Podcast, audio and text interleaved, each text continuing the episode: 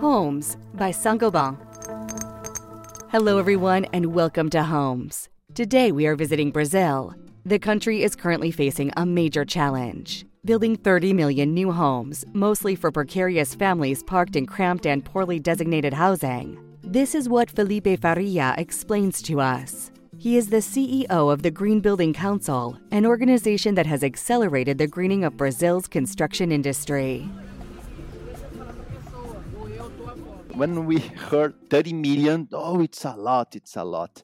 And the focus should never be on quantity, but quality. So, how can we manage a short construction budget because we are talking about affordable homes Otherwise, if we have a new affordable project without any kind of concerns about acoustic lighting, biophilia, thermal and visual comfort, for sure in the day next, these new homes will enter for the statistics of the deficit because it shows some precarious conditions for families live in.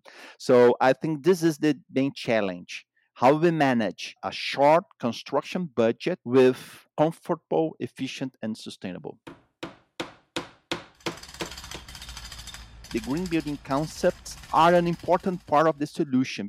Actually, the green building movement in Brazil is very active, so we have a lot of experience and a kind of maturity. And recently, we created our own certification tool for the residential sector. The main important is health and well-being. And then naturally, we started certifying new residential buildings and homes for the upper class. But we have some examples in affordable homes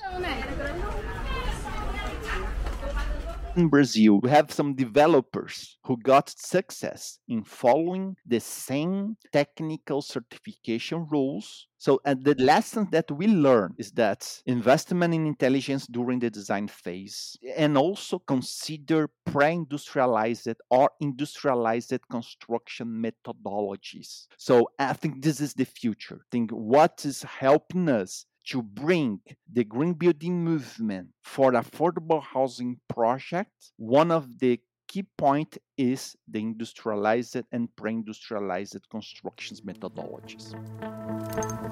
This is the end of this episode.